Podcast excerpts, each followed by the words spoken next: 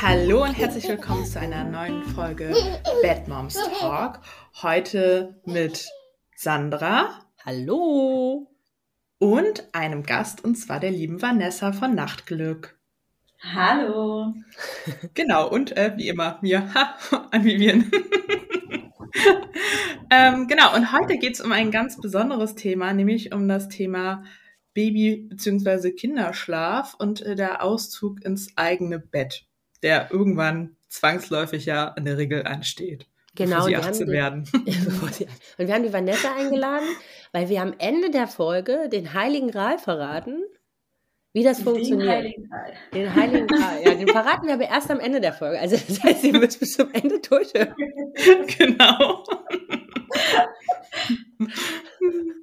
Nein, hallo Vanessa. Vielleicht magst du einmal kurz äh, dich vorstellen, erzählen, wer du bist und äh, warum wir gerade dich eingeladen haben, um da heute drüber zu quatschen. Ja, super gerne. Ähm, ja, ich bin Vanessa von Nachtglück. Ich bin äh, Babyschlafexpertin und vorher oder auch immer noch Sozialpädagogin und Gutachterin in familiengerichtlichen Verfahren. Also ich bin so ein bisschen breiter aufgestellt, habe mich aber die letzten drei Jahre einfach ausschließlich mit dem Babyschlaf beschäftigt. Und ähm, genau deswegen bin ich hier.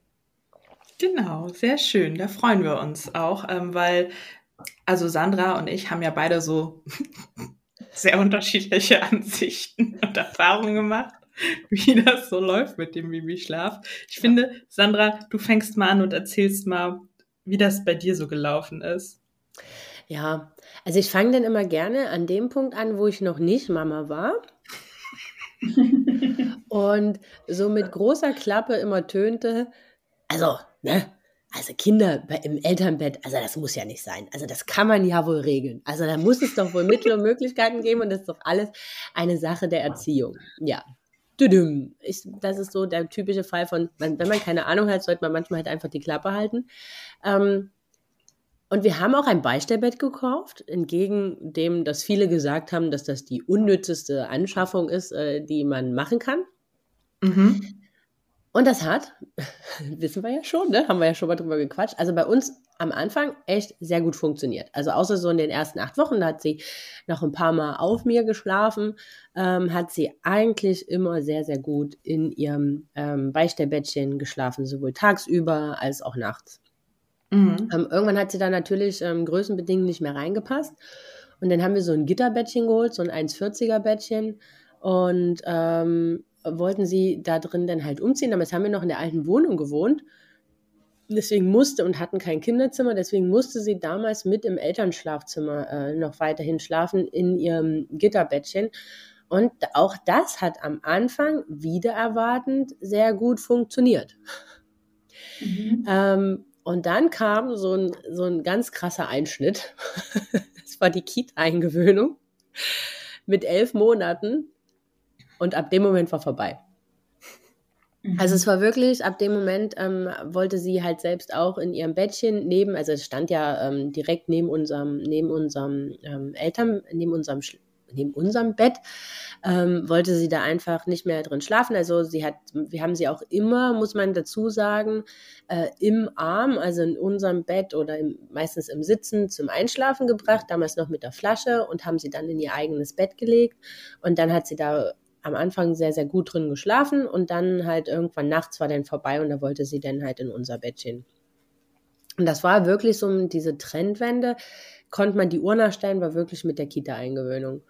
Und dann sind wir in die neue Wohnung gezogen und haben gehofft, ja, jetzt äh, haben wir ein eigenes Kinderzimmer. Und alle haben gesagt, ne, diese Veränderung und äh, das neue Zimmer und dann läuft das von ganz alleine und dann macht er das einfach normal. Und das haben wir dann auch gemacht. Und Das hat dann eine, die erste Nacht überraschenderweise, ich glaube, das war so ein Zufall, hat das auch ganz gut geklappt. Auch da haben wir sie dann halt immer ähm, im, in ihrem Tippi hier noch zum Schlafen gebracht und haben sie dann in ihr Gitterbett gelegt, weil das ist, finde ich, so die größte Krux an den Gitterbetten und an den 1,40er Betten, dass man ja da drin gar nicht die Kinder in den Schlaf begleiten kann, weil, also ich Mhm. passe da nicht rein. Das auch geht das- tatsächlich nicht nur dir so. Und äh, ich weiß auch nicht, selbst wenn ich irgendwie reinkommen würde, ob mein Gewicht, also ob das Bett für mein Gewicht mit ausgelegt wäre. Also von daher, das finde ich war so die größte Krux, weil irgendwann so mit, mit ähm, einem Jahr ein bisschen älter wird das ja auch umständlicher, ne? Die dann halt noch in ihr eigenes Bett, dann halt so einen schlafenden, eingeschlafenen, äh, leblosen kleinen Körper, dann da halt noch quer durchs Zimmer zu transportieren. Ähm, und dann hat sie das auch immer und immer mehr mal gemerkt. Und dann habe ich irgendwann mehr Nächte oder mehr Zeit von der Nacht neben ihrem Gitterbett verbracht. Oder habe sie halt rausgeholt und habe dann halt die halbe Nacht im Tippi gesessen, um sie wieder in den Schlaf zu begleiten, um dann halt kaum wieder in meinem eigenen Bett zu liegen, um dann halt wieder rüber zu rennen. Ähm, wir dann gesagt haben, okay, das ist halt null zielführend, ne? Also das bringt jetzt gar keinem was. Ja, und dann zog sie mit, wie alt war sie da so? Anderthalb, ein und ein Viertel ungefähr, zog sie dann in unser Elternbett. Wir hatten dann halt ein neues Bett, das war auch zwei Meter breit. Haben wir gedacht, passt ja, ne? Sollten wir ja alle drei reinpassen. Ja, nee.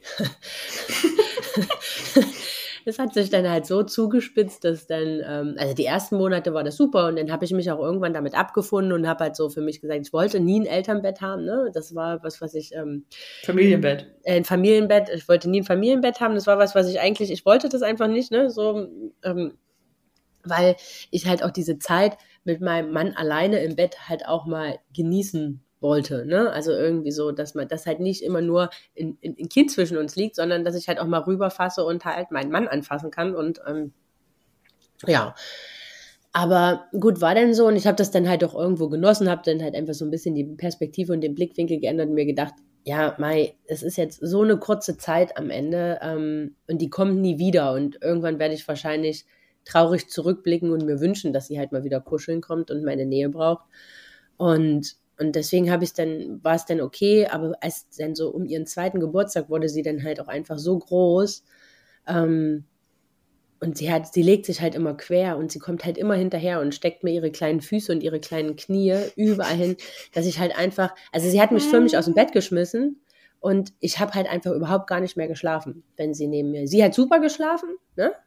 Ähm, sie hat auch teilweise wirklich dann durchgeschlafen, aber ich habe nicht mehr geschlafen, weil sie halt immer, dann kommt der kleine Kopf und der hat sich irgendwo bei mir draufgelegt, dann habe ich ein Bein irgendwo gehabt und sie kam halt immer, ich habe sie zwar zurückgeschoben, aber sie kam immer wieder sofort hinterhergerutscht. Also im Endeffekt war, mein Mann hatte ein, ein Dreiviertel Bett für sich alleine und, äh, und ich habe um das letzte Drittel gemeinsam gekämpft, um nicht rauszufallen. ja, und dann haben wir uns damals entschieden, halt ein neues Bett zu holen. So ein Hausbett, ähm, wo sie halt auch selber reinkrabbeln kann und ähm, wo ich mit reinpasse. Das hat jetzt halt ganz normale Maße, ne? Was ist das hier? Ähm, 90 mal 2 Meter oder so. Äh, und da kann man sich mit reinlegen zur Einschlafbegleitung. Und ähm, das haben wir dann zusammen. Also das kam, dann waren die Großeltern da, dann haben die beiden Opas das aufgebaut, dann durfte sie mit beim Aufbauen helfen. dann habe ich mit ihr gemeinsam Bettwäsche dafür ausgesucht und so und, und das dann halt so gemeinsam eingerichtet. Und dann kam der Impuls von ihr, als sie, dass sie gesagt hat, ich möchte jetzt schlafen. Und ich habe Mhm. halt vorher noch gedacht, boah, jetzt muss ich mir ja voll die Stories ausdenken, warum sie jetzt in ihrem eigenen Bett schlafen soll. ähm, und dann kam der Impuls aber in der Tat von ihr. Und ja, seitdem schläft sie da mit Höhen und Tiefen, muss man ganz ehrlich sagen. Ähm, aber da können wir vielleicht nachher nochmal drauf eingehen. Wenn, wenn du so ein bisschen erzählt hast, dann passt das vielleicht besser. Ähm, ja, und so ist sie aber erstmal ausgezogen. Ähm, zeitweise bin ich dann mit in ihr Bett eingezogen am Anfang. Also der Anfang war recht tough. Aber ja, da können wir vielleicht nachher nochmal zu quatschen. Ja. Erstes Expertenfeedback, Vanessa. Ja, dann, Oh Gott, dann lege ich mal los. Nein, nein, Quatsch. Ähm, ich finde es aber ganz spannend, dass du sagst, dass du, ähm, bevor du ein Kind hattest, nie ins Familienbett gehen wolltest. Also, dass Nee. du gesagt hast, ähm, das war für mich ganz ausgeschlossen und dann quasi äh, dein Kind dein bester Lehrer war. Mhm. Im Endeffekt. Ähm, also erstmal ist es ganz typisch, das, was du sagst, dass ähm, wenn so große Entwicklungsschritte kommen und dazu zählt halt auch, oder ist kein Entwicklungsschritt, aber ein, ähm, ja, es ist schon ein Ereignis, so die Kita-Eingewöhnung, ähm, das, was da einfach kommt, das ist ja immer eine Form des Abschiedes von Mama und Papa, ähm, auch wenn sie natürlich, wie du schon sagst, das ist eine, eine Kita, sie ist da gut aufgehoben, alles mögliche, aber es ist halt ein Erlebnis, was halt auch das erste Mal für unsere Kleinen ist und natürlich, das merken wir auch im Babyschlaf. Also ähm, unsere Kleinen suchen dann dann einfach nochmal viel mehr Halt bei uns, viel mehr Sicherheit. Ähm, und das hast du halt da auch dann beim Babyschlaf gemerkt, oder Sandra? Ja, auf jeden, auf jeden Fall. Also mhm. ich habe ja auch, ich habe ja auch mal gelernt, dass es ja gar nicht um das durch, also dass ja Kinder in dem Sinne nicht schlafen lernen müssen, sondern mhm. was sie lernen müssen, ist vertrauensvoll einzuschlafen, damit mhm. sie halt irgendwann das halt auch alleine können. Weil in der Evolution ist halt für die immer noch so, dass da der Säbelzahntiger vor der Tür steht. Mhm. Und wir, äh, wir, wir sie davor beschützen und quasi ihr sicherer Halt sind, ihr Hafen, ne? wo sie halt dann einfach sich fallen lassen können und einzuschlafen. Ja, das ist tatsächlich so, weil äh, keiner von uns, auch wir Erwachsenen nicht, wir möchten ja nirgendwo schlafen, wo wir uns nicht sicher fühlen. Mhm. Und ähm, so geht es unseren Kleinen da tatsächlich auch. Und ähm, also im Endeffekt erstmal vom Weg, ihr habt nichts falsch gemacht. Da soll vielleicht mal als allererstes. was, ja. was, was kann man denn grundlegend komplett falsch machen? Na, grundlegend kann man eigentlich in dem Sinne gar nichts falsch machen. Für mich kann man dann etwas falsch machen, wenn man das macht, was andere von einem erwarten und ähm, nicht das macht, was man selber für richtig hält. Das ist für mich ähm, in Anführungszeichen falsch. Wenn wir uns quasi ähm, ja, dem fügen, was wir von außerhalb zugetragen bekommen und sagen, ja gut, dann mache ich das jetzt so, aber irgendwie selber das eigentlich gar nicht mhm. möchten. Ähm, zum Beispiel, wenn wir eben auch vielleicht Typ Familienbett sind und dann wird uns von außen zugetragen, hey, pack doch mal dein Kind ins eigene Bett, dann schläft es besser. Nee, hat damit eigentlich gar nichts zu tun. Ähm, mhm. Und wir es dann einfach machen und uns damit nicht wohlfühlen. Das ist für mich so ein Punkt, wo ich sage, hey ja, da läuft vielleicht alles nicht ganz so richtig, weil wir sind Eltern, wir sind eine Familie und jede Familie ist einfach so ein eigenes Konstrukt und ähm, jede Familie hat ihre eigenen Ziele und ähm, ihre eigenen Vorstellungen. Das ist auch genau richtig so. Ja, ja. also das, das ist auch was, was ja auch in vielen, von vielen kam, ne? Ähm, wir sind im Familienbett, das Kind ist vier Jahre alt und wir sind damit total happy. Ja, super, ne? Dann ja. ist das, dann ist das äh, vollkommen in Ordnung. Das ist jetzt auch überhaupt gar kein äh, gar keine Message, dass die Kinder unbedingt ausziehen sollen. Nein, äh, auf gar keinen Fall. Genau, wir haben uns dafür entschieden, ähm, weil ich einfach nicht mehr schlafen konnte und mhm. Aber wie sich da jeder entscheidet, ne, das ist, das ist ja. selbst überlassen. Und also gibt auch kein richtig und kein falsch, weil ich auch irgendwie eine Nachricht bekomme, ja, äh, unser Kind ist jetzt vier Jahre und ähm, wann muss er denn ausziehen?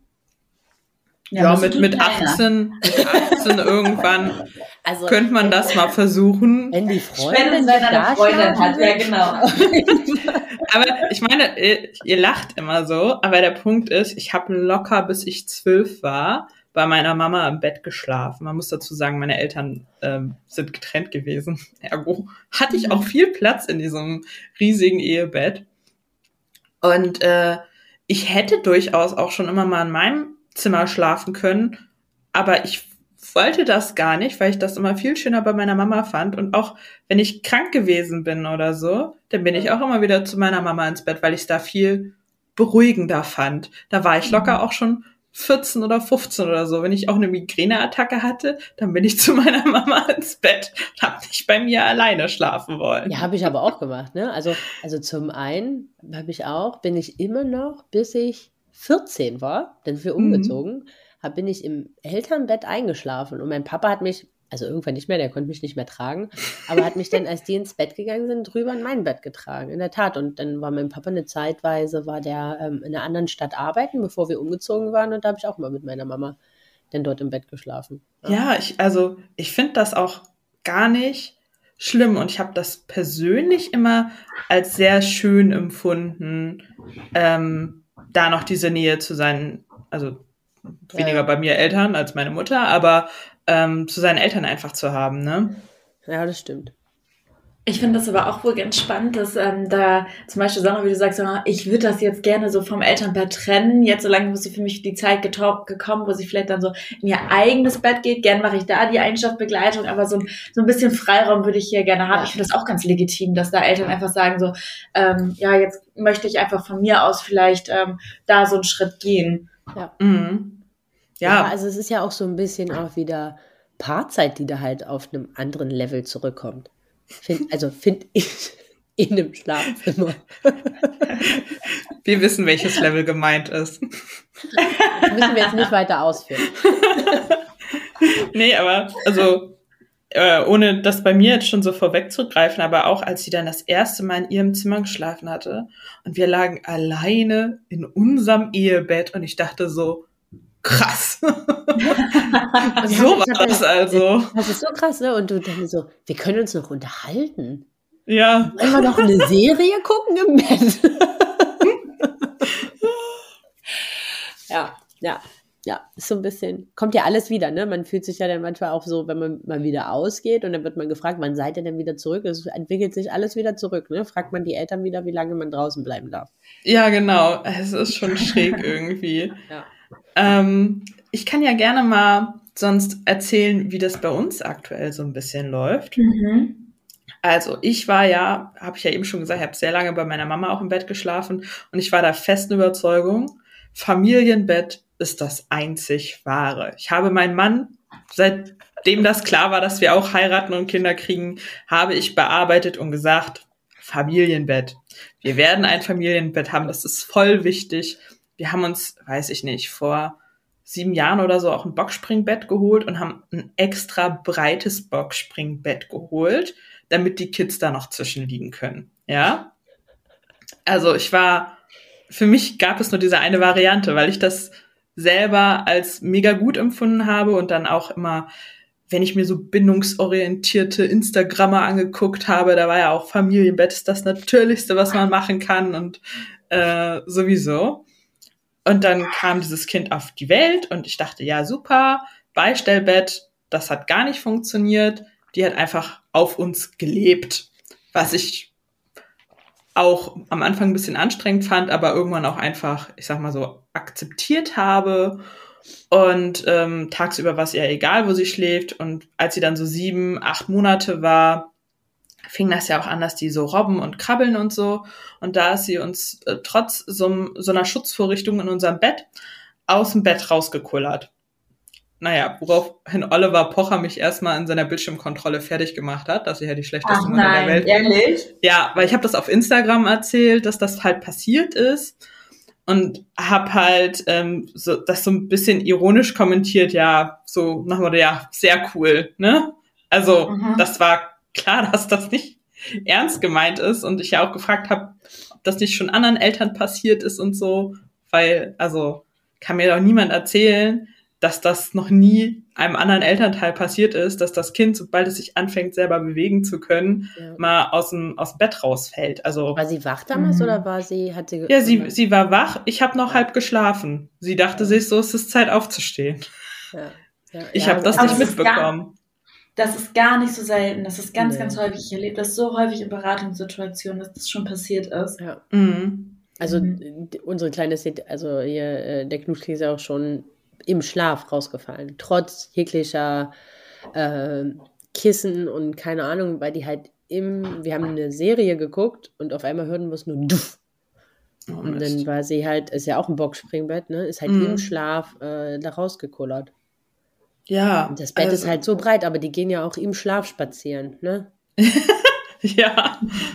Aber also das äh, passiert halt leider. Also so schlimm wie es ist, ne? Aber da kannst du halt auch Kissenburgen bauen und alles. Ja, in, in 99 Prozent der Fällen Geht, ist das, ja auch ja. ohne Folgen. So, dann ist das halt einfach nur Mist und man guckt, was man ändern kann, damit das noch nicht, nicht nochmal passiert. Für uns war das auf alle Fälle das Zeichen, dass wir sagten, okay, wir kriegen dieses Bett nicht so abgesichert, ähm, wie ich das, also das ist wirklich sicher wäre, weil wir hätten immer irgendwo Lücken.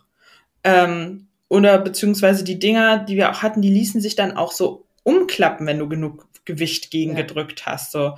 Und dann dachten wir uns, okay, wir kaufen ein Gitterbett und sie schläft einfach jetzt erstmal neben uns, bis sie das irgendwie ähm, kann. Und das hat super geklappt. Also ich habe die da mittags easy ablegen können, hat da gepennt. Ich habe die da abends reingelegt und dann nachts halt immer rübergeholt zum Stillen und meistens dann doch irgendwann zwischen uns liegen lassen und dann erst so mit der Zeit und der Anstrengung dann wirklich sie jedes Mal zurückzulegen, weil man wacht ja schon stärker auf als dieses, ich liege da und stille und dann werfe ich sie so zurück. Also. so übers, übers Gitter. Übers, ja, du musst ja schon richtig aufstehen und so, ne? Ja, ja, ja. Ähm, aber das hat so gut geklappt, dass wir uns irgendwann dachten, warum schläft sie dann eigentlich bei uns im Zimmer, wenn sie so ideal in diesem Gitterbett schläft? Aber also wir, quasi die Kleine hat sich jetzt am Gitterbett selbst nicht gestört. Nö, gar nichts hat sie nicht interessiert. Ja, krass. Weil hier die Kleine habe ich da rein und schon, also auch wenn sie wach war, sobald ich diesem Bett nahe gekommen bin und sie da rein, hing sie auch an diesen Gittern, die wollte da nicht rein. Witzig. Nee, es war sich da drin gefangen gefühlt hat. Gar nicht. Die hat da gar nicht irgendwie groß äh, drauf reagiert und auch ich habe sie da auch mal, was man ja nicht machen soll, man, ich habe sie da tagsüber mal reingelegt und dann hat sie da gespielt und so und ich habe aufgeräumt. Das war alles kein Problem, wirklich nicht. Und dann dachten wir uns ja, warum, warum steht sie dann hier im, im Elternschlafzimmer? Vor allem so Mittagsschlaf wollte ich unbedingt auch gerne mal aufräumen, weil das Problem ist, wenn die halt im Elternzimmer schlä schläft, also ich, ich konnte da halt diese Klamotten einräumen. Wann soll man das denn machen? Ja. ja? Mhm. Und die ähm, Rabenmutter hast es einfach als Laufstall benutzt. Ja, ich glaube, ja. Diesen, verru diesen verrufenen Laufstall. Eine witzige, eine witzige Story. Ich habe ja bevor, äh, bevor der Elternzeit habe ich ja in so einer äh, Baby- und Kleinkindausstattungsbranche gearbeitet und da haben mhm. wir halt von der Marke haben wir so einen Laufstall vorgestellt und es ist ja was sehr Deutsches. Ja. Und das Unternehmen, ja, ja, ist in der Tat was recht Deutsches und das Unternehmen war international tätig und der Franzose guckte mich nur ganz entgeistert. Einer meinte, What's that? A jail for kids? Geil. Naja, das kann man jetzt so ausdrücken. Ähm, man kann es jetzt auch anders ausdrücken. Aber im Prinzip schon. Aber im Prinzip schon. Aber ähm, Vanessa, äh, mhm. vielleicht einmal kurz, kurz zwischendrin, weil das was kam, was war, was oft kam. Stillen und eigenes Bett und eigenes Zimmer. Das kam ganz oft so diese Frage, macht das denn halt überhaupt Sinn? Ja, ähm, also es ist schon so, dass das, was ähm, die Eltern mir häufig als Rückmeldung geben und was ich auch selber die Erfahrung bei meiner Großen gemacht habe, es ist schon was anderes, wenn ähm, die Kleinen neben uns liegen, egal ob Beistellbett, ob das Bett neben unserem steht oder Familienbett und wir dann stillen, als wenn wir dann nochmal wirklich aufstehen äh, müssen, mhm. rübergehen müssen in einen möglichst wahrscheinlich anderen Raum und äh, daran stillen, dann sind wir Eltern schon wacher. Und wenn das häufiger die Nacht vorkommt, ist es schon so, dass gerade eben dann halt Mamas, die ja betroffen sind, mir dann sagen, boah, ich bin einfach super geschlaucht. Ne? Ja. Also ähm, ich würde gerne das Kind wieder zurückholen, weil ich einfach auch noch ein bisschen von der Nacht haben möchte. Und ähm, das kann ich total verstehen. So ging es mir halt genauso.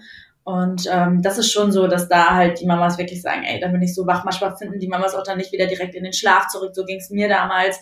Und ähm, ja, das ist schon ein Unterschied tatsächlich. Ja, das dachte ich mir auch und fand das voll dumm, aber habe es dann halt trotzdem gemacht. Und wie war es dann bei dir? Ich fand es ehrlich gesagt gar nicht so schlimm. Ah ja, siehst du. Aber das, also man muss dazu sagen, ich, ich bin, ich kann immer schlafen, ich kann überall schlafen und ich schlafe auch sofort wieder ein. Mich juckt das halt einfach nicht so intensiv. Aber schläft, äh, schläft die Kleine mit offenem Fenster? Nein. Also okay, weil bei mir ist das so, also sie schläft halt mit offenem Fenster. Ich muss mich, ich habe erst mal so eine ganze Litanei an Klamotten neben meinem Bett liegen, weil wenn ich da sonst hocke, mir wird arschkalt. Aber warum, warum machst du dann das Fenster auf? Weil sie im Kalten besser schläft. Ah, witzig. Ja. Nee, auf die Idee bin ich noch nicht mal gekommen, ehrlich ich gesagt. Ich habe mir überlegt, ob das wie so eine Schildkröte im Winterschlaf ist. Umso kälter es, umso besser schläft sie. Das ist interessant. Das ist witzig, ne? Also wirklich, ja. umso, jetzt wo wir bei meinen Eltern waren, da war es im Schlafzimmer schon echt kalt, ne? Da waren irgendwie nur noch so 15 Grad da drin. Hat die geschlafen, wie eine Eins. Also generell ist es natürlich auch so, dass umso unsere Kieler, unsere Kieler, Kinder meine ich, unsere Kinder im kühleren, ähm, also lieber zu kühl schlafen sollten als zu warm. Aber dass du sagst, wenn Fenster offen schläft sie besser, das äh, ist auch nicht so oft. Aber ja. spannend. Ja, total. Also umso wirklich, umso kühler das ist, um, auch wo wir im Winterurlaub waren, dann war es teilweise echt schon kalt in dem Zimmer. Ne? Die schläft, also wir schlafen auch immer mit äh, offenen Fenstern. Von daher, umso kühler das ist, umso besser schläft sie. Na, vielleicht kennt sie es auch von äh, Anfang an und für sie ist das so eine ganz vertraute Situation auch. Mhm. Ja, vermutlich. Ja, witzig. Naja, bei uns lief es auf alle Fälle so, dass ich dann äh, sie auch rübergestellt habe und auch das hat super geklappt. Wir haben sie da mittags 1a hinlegen können. Ich habe sie gestillt, ins Bett getan, bin rausgegangen. Alles easy. Abends nicht ganz so leicht, weil dann habe ich meistens noch neben ihr gesessen, ihr die Hand gehalten, bla bla bla, bis sie dann halt wirklich weg war. Und ähm, bin meistens dann gegen Mitternacht, bin ich ja selber erst ins Bett gegangen, habe ich dann das erste Mal gestillt und habe sie dann nachts, wenn sie das zweite Mal ähm, aufgewacht ist, weil wir haben einfach das Babyfon halt neben Bett angelassen und ähm, habe sie dann halt einfach abgeholt. Und dann habe ich sie meistens bei uns gelassen, weil ich zu faul gewesen wäre, wieder zurückzugehen. Okay, du hast sie rübergeholt und hast sie dann im Elternbett Genau. Und ich dachte mir so, das ist doch voll schön, weil wir haben das Bett erstmal ein bisschen auch wieder alleine für uns am Anfang. Dann schläft sie bei uns, die Welt ist in Ordnung.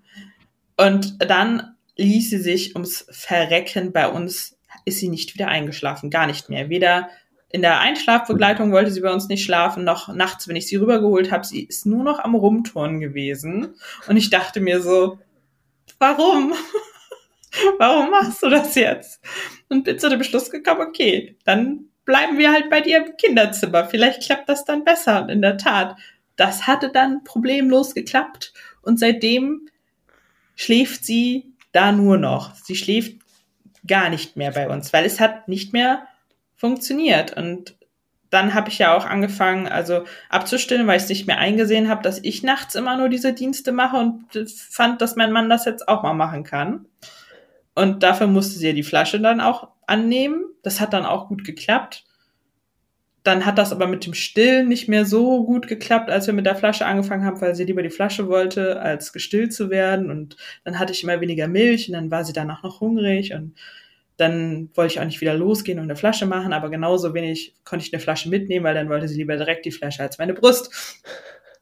So oder so habe ich dann halt einfach das immer weiter sein lassen hat er damit zum Glück auch keine Probleme und seitdem machen wir das jetzt so, ähm, dass wir uns das immer aufteilen, weil eine Nacht bin ich verantwortlich, eine Nacht ist mein Mann verantwortlich, dann bin wieder ich verantwortlich und ähm, da sprechen wir dann einfach immer ab, wer das diese Nacht macht und wer sie morgens fertig macht und Gott, es ist so schön. Ich schlafe wieder eine ganze Nacht durch, weil ich höre das Babyfon dann auch nicht, wenn ich nicht dran bin.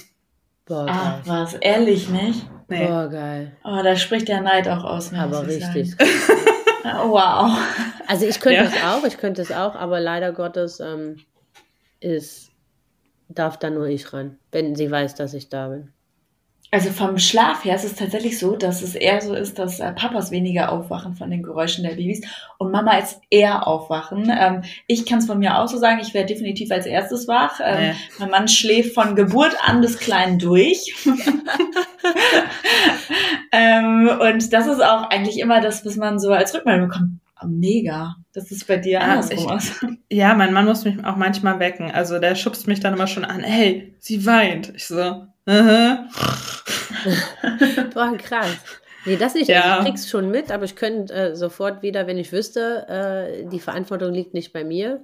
Bei mir ist eher so, aber das, ist, wir haben das schon ein paar Mal probiert, aber es ist halt einfach, also da wehrt sie sich mit allem, was sie hat dagegen, ne? Ähm, dann kann ich irgendwie darüber auch nicht wieder einschlafen, wenn ich das aus dem Nachbarzimmer höre. Ähm, aber ich, ich bin dann eher so wutentbrannt und stapfe dann halt immer aus. Ist immer, das kotzt mich an, dass das immer nur an mir hier hängen bleibt. also so vor allem, wenn, wenn, wenn man halt krank ist oder wenn es einem halt selbst nicht gut geht oder so. Aber das sehe ich gar nicht ein. Also das habe ich am Anfang wenn, schon nicht eingesehen. Halt eine Dreiviertelstunde sie schreit wie am Spieß und sich nicht beruhigen lässt und auf den Papa einhaut und nur nach Mama schreit. Also glaub mir, dann stehst du auch irgendwann auf. Also. Da müsste man mich schon ich wahrscheinlich Schall, eher. Schallschutzraum ich, stecken. Ich, ich, ich, ich, ich sehe das, ich sehe das echt nicht ein, weil ich mir immer so denke, ja, aber der Papa ist ja da. Und ich meine, ich habe am Anfang habe ich meinen Mann noch so ein bisschen korrigiert, weil ich manchmal so meinte, naja, du darfst ja jetzt nicht sauer auf sie sein, sondern äh, du musst da schon bei dir bleiben und lieb und nett sein und so. Also er war jetzt nicht böse mit ihr, das klingt falsch, aber ja, ich weiß, was du meinst. er war dann manchmal so manchmal genervt, Fressen, ja. ne? Und da meinte ich so, du kannst ihr gegenüber nicht so sein. Du musst nett bleiben, auch wenn es dich gerade voll ankotzt. So, ähm, weil wenn der andere dann auch noch irgendwie trotzig ist, dann hilft das niemandem.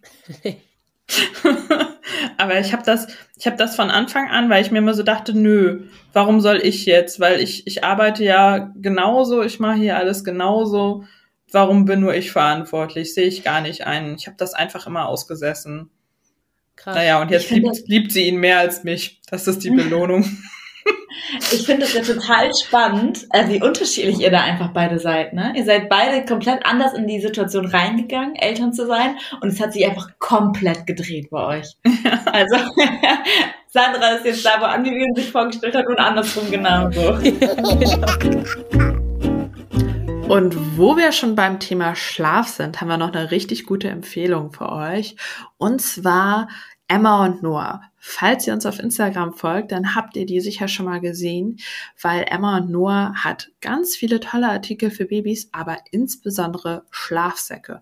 Und zwar nicht nur normale Schlafsäcke, die auch gut sind, sondern vor allen Dingen Schlafsäcke mit Füßen. Und ich muss sagen, das ja bei uns auch ein totaler Game Changer, weil sie mit diesen Füßen viel entspannter und befreiter schläft, denn also meine Kleine hat sich mit ihren den normalen Schlafsäcken immer so eingetüdelt, dass sie davon aufgewacht ist, ähm, weil der Stoff so an ihr herumgezerrt hat. Ich weiß nicht, ob du das auch kennst, Sandra. Ja, ja, also das war bei uns in der Tat auch so. Es war wirklich der absolute Gamechanger und vor allem dann auch in Kombination mit dem, dass sie bei uns im Bett war und dann halt auch in ihrem eigenen Bett, halt einfach, sie hat diese Selbstständigkeit mit dem Schlafsack sich halt einfach frei bewegen zu können. Also Sie liebt mhm. ihn. Sie will ihn auch teilweise gar nicht ausziehen, damit in den Kindergarten gehen.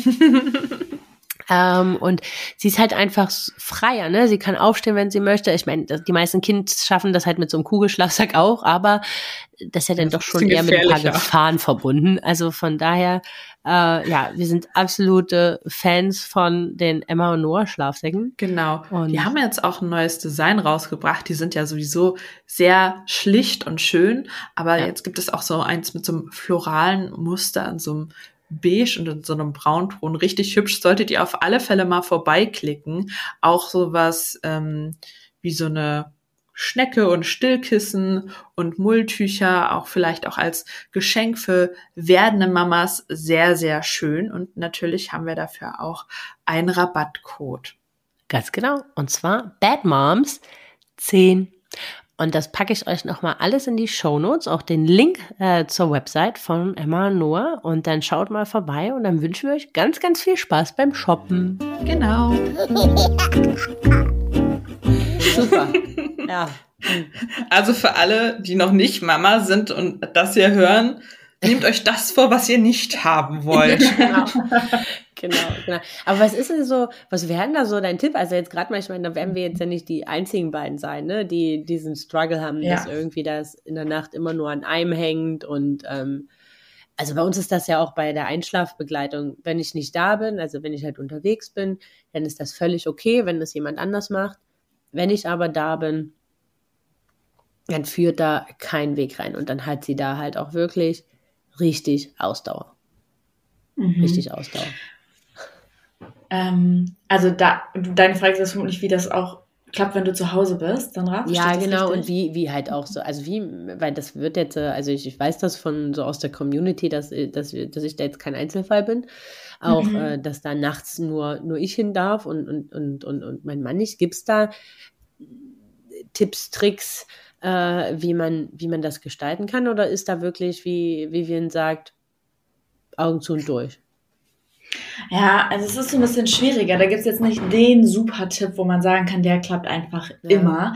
Ähm, aber es ist schon so, dass so eine Regelmäßigkeit unseren Kindern unfassbar hilft. Also wenn wir jetzt zum Beispiel sagen, ähm, heute ist Mama dran, morgen Papa mit ins Bett bringen, dass diese Regelmäßigkeit, wenn sie wissen, okay, morgen ist Mama dann wieder dran, ähm, dass es doch schon hilft, da mehr reinzukommen.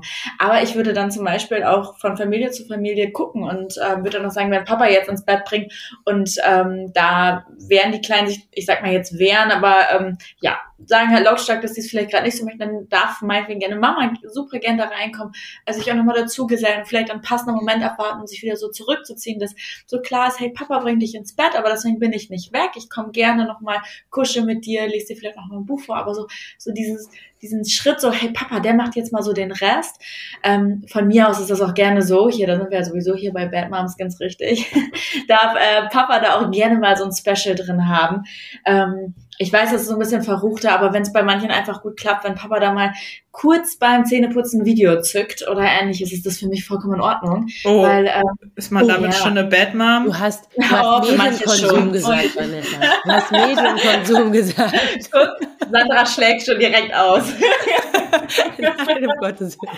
Vielleicht klappt es deshalb bei uns so gut, weil das bei beiden erlaubt ist. Aber das ist tatsächlich so, dass das bei manchen dann einfach so ist. Bei Mama wird es vielleicht gar nicht so eingefordert, aber hey, wow, dann soll Papa es doch einfach mal machen. Wenn es dann klappt, wenn Papa dadurch attraktiver wird beim Einschlafen. Für mich bricht er kein Zacken aus der Krone, muss ich sagen, bei Babyschlaf. Überhaupt nicht sogar. Ja, also so quasi so ein bisschen ähm, da was Besonderes, da so ein Special draus machen. Ne? Und, ähm, ja, und so eine Regelmäßigkeit einfach, dass unsere Kinder sich da auch darauf einstellen können, dass sie jetzt nicht das Gefühl haben, gerade wenn Mama sonst so im Alltag die Hauptbezugsperson ist, was ja in vielen Fällen so ist, lang nicht in allen, aber in vielen, ähm, dass unsere Kinder jetzt nicht das Gefühl haben, okay, Mama sitzt jetzt unten, die ist ähm, irgendwie greifbar und irgendwie auch nicht, sondern dass wir ähm, schon sagen, hey, ich bin da, ich bin auch morgen gar kein Problem, keine Angst, vielleicht komme ich auch noch mal kurz hoch, gib den Kuss, kuschel dich oder ähm, lass mich mal blicken, ähm, aber für, dass für euch als Eltern klar ist, okay, hier Papa macht so den letzten Schritt, ähm, dass es einfach so ein, ja, so eine Regelmäßigkeit im Gesamten ist. Und, und, und nachts? Ja, nachts ist das ein bisschen schwieriger, muss ich wirklich sagen.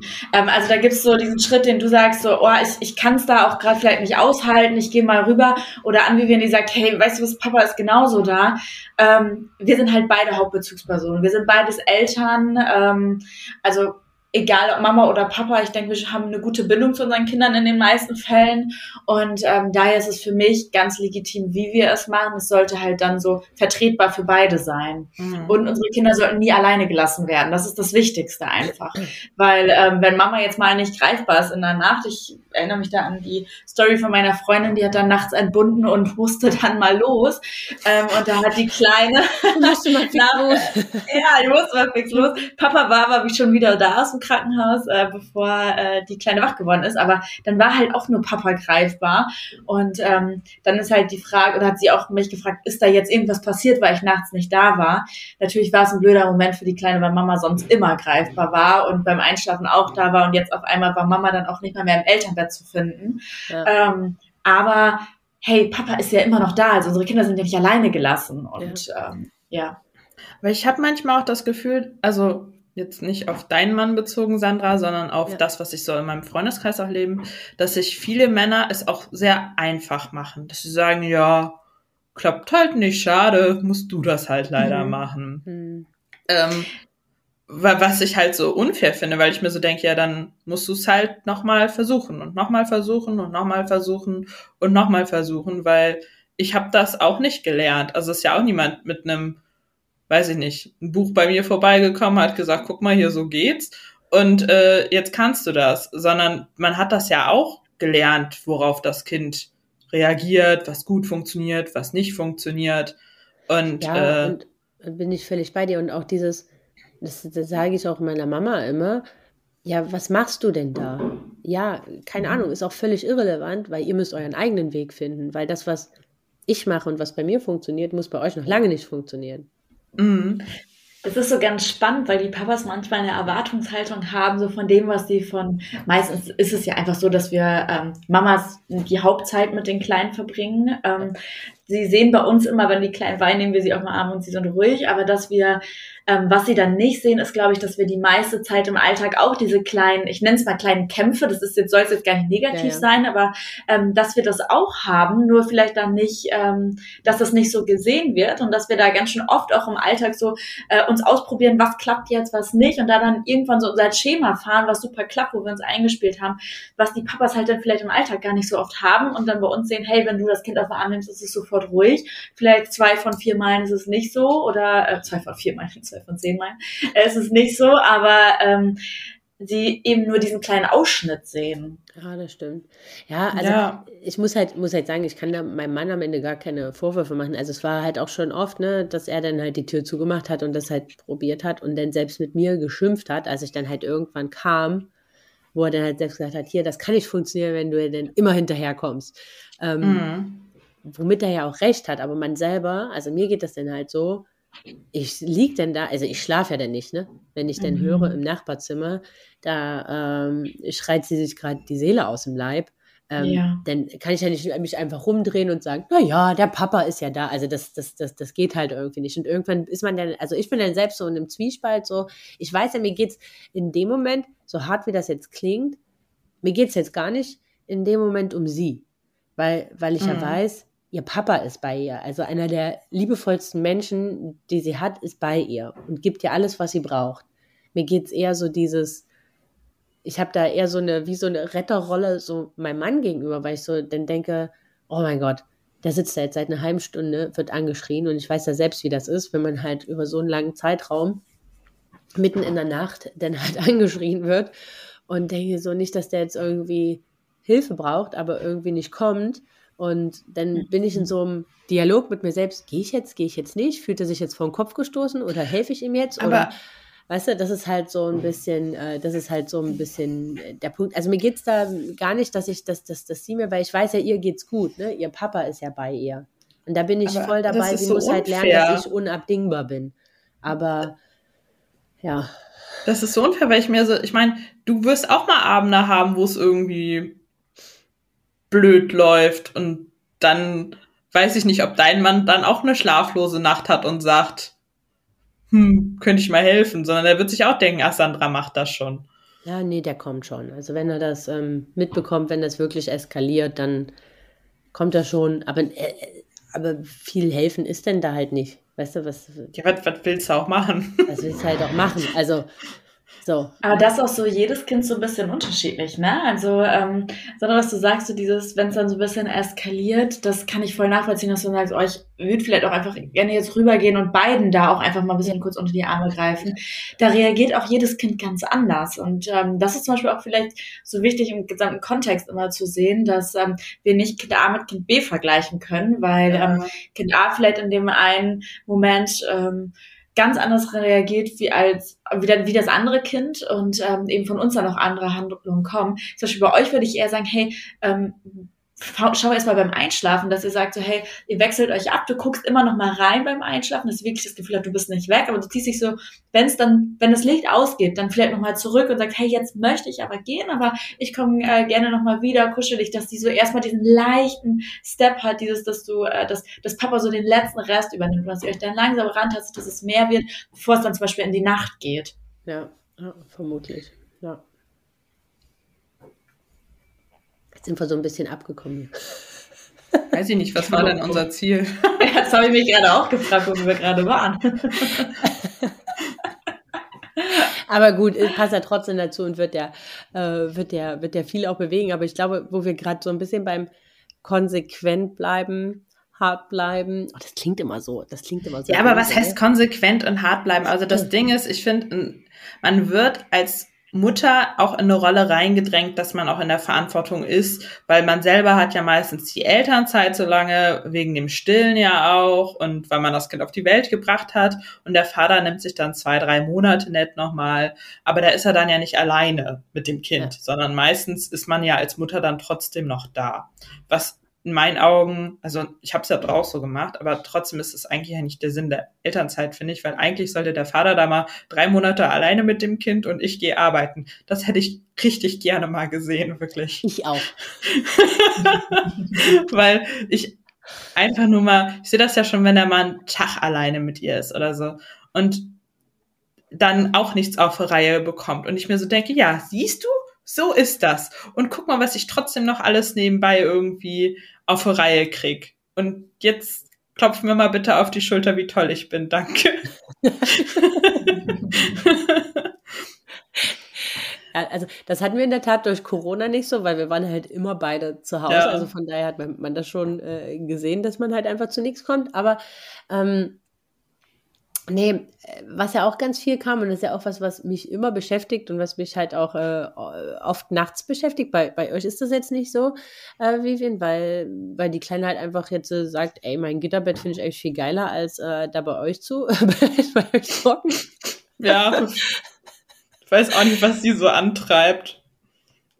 Ja, aber an sich ist ja, also an sich ist ja irgendwie, finde ich es ja eigentlich ganz cool. Also, also ja, es ist auch, schon. Dass sie da halt auch, so, finde ich, so, äh, ja, so ein bisschen selbstständig und Selbstbewusstheit ist und sagt, nö, wisst ihr, also ich finde, ihr macht mir, ich habe hier einfach mehr Platz, ich bin hier freier und ich fühle mich hier eigentlich ganz wohl. Also, also ich meine, ich finde es ja auch irgendwo gut, aber es ist so das Gegenteil von dem, was ich mir mal vorgestellt habe. Genauso ja, wie das ja auch mal wieder. Ja, aber ja, das denke ich mir auch immer. Wer weiß, ne, wenn sie dann mal selbstständiger ist, dann kann sie endlich mal wieder zu uns kommen. Aber ja. das, was ich halt auch so denke, ist so, sie ist so fixiert auf ihren Vater, ne? Ähm, und Papa ist der Beste. Und ich bin so die Nummer zwei. Und alle immer, das ist nur eine Phase. Und ich denke mir, ja, wie lange soll diese Phase noch gehen, bis sie 18 ist? Oder Wann hört das denn auf? Hm. Ich warte noch auf die Phase, dass die mal kommt. Ähm, ja. Aber worauf ich eigentlich hinaus wollte, ist, jetzt hat man ja oft, wenn, selbst wenn man dann den Schritt ins eigene Kinderzimmer oder ins eigene Bettchen geschafft mhm. hat, ist ja ganz oft, also höre ich ja von vielen, dass dann halt so in der Nacht irgendwann um eins, um zwei, um drei, dann halt irgendwann die Kinder doch wieder ins Elternbett kommen. Mhm. Was ist denn da? Da scheiden sich ja halt auch, äh, scheiden sich halt auch die Geister, ne? Was man da, was man da nur richtig und was man da nur falsch macht.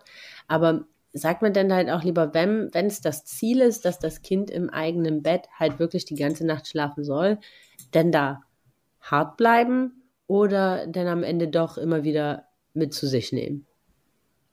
Ja, das ist so ein bisschen ähm, unterschiedlich, wie so die Ausgangssituation ist. Also, ähm, wie du sagst, wenn das für, für die Eltern total in Ordnung ist, wenn das Kind nachts rüberkommt, ist das super fein, dann würde ich daran gar nichts ändern. Wenn ja aber so gesagt wird, so, oh, ich würde schon gerne, dass mein Kind so die ganze Nacht dann bei sich im Bett schläft, weil das vielleicht für uns alle der richtige Weg ist und wir das gerne möchten, dann ist immer so die Frage, ähm, hilft es meinem Kind, wenn ich es immer wieder zurückbringe und da ganz liebevoll aber auch bin, also nicht zu sagen, du gehst jetzt in dein Bett, sondern auch wirklich sagen so, hey, komm, ich komme mal eben mit, ähm, ich, ich trage, kuschel dich, dass da auch wirklich so ein bisschen einfach auch die Nähe eine ganz große Rolle spielt und wir dann wieder Richtung äh, Bett gehen und sagen, hey, komm, hier schläfst du jetzt weiter und wir gucken mal, wie wir uns da jetzt so einspielen, dass du jetzt hier weiter schläfst.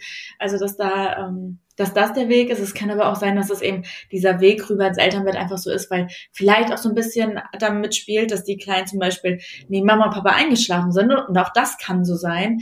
Ähm, und wenn sie wach werden, einfach Mama nicht mehr liegen und sie wissen, ah, okay, wenn ich jetzt mal eben äh, rübergehe, kann ich gucken, ob Mama und Papa noch da sind. Ich lege mich dazu und schlafe mal weiter, weil eben so war ich ja auch, sie waren ja auch da, als ich eingeschlafen bin. Ähm, das kann dann zum Beispiel sein, dass es da schon hilft, wenn wir uns beim Einschlafen beim, neben das, also beim Kuscheln ähm, da bleiben und dann zum Beispiel, bevor sie einschlafen, sagen, hey, jetzt setze ich mich mal neben das Bett, ich streichel dich vielleicht noch oder äh, mach auf jeden Fall die Einschlafbegleitung von hier weiter, aber so, so ein, einfach mal so ein Step gehen, dass sie vielleicht ähm, dann gar nicht wach werden und denken so, oh, gerade als ich eingeschlafen bin, lag Mama noch hier, ähm, ich hüpf mal rüber. Das ist so ein bisschen äh, die Frage von der Ausgangssituation, halt wirklich, wie die Schlafsituation da im Allgemeinen aussieht. Okay. Ja, äh, mhm. unsere, die kommt nicht, ne? Die schreit so lange, Mama, Mama.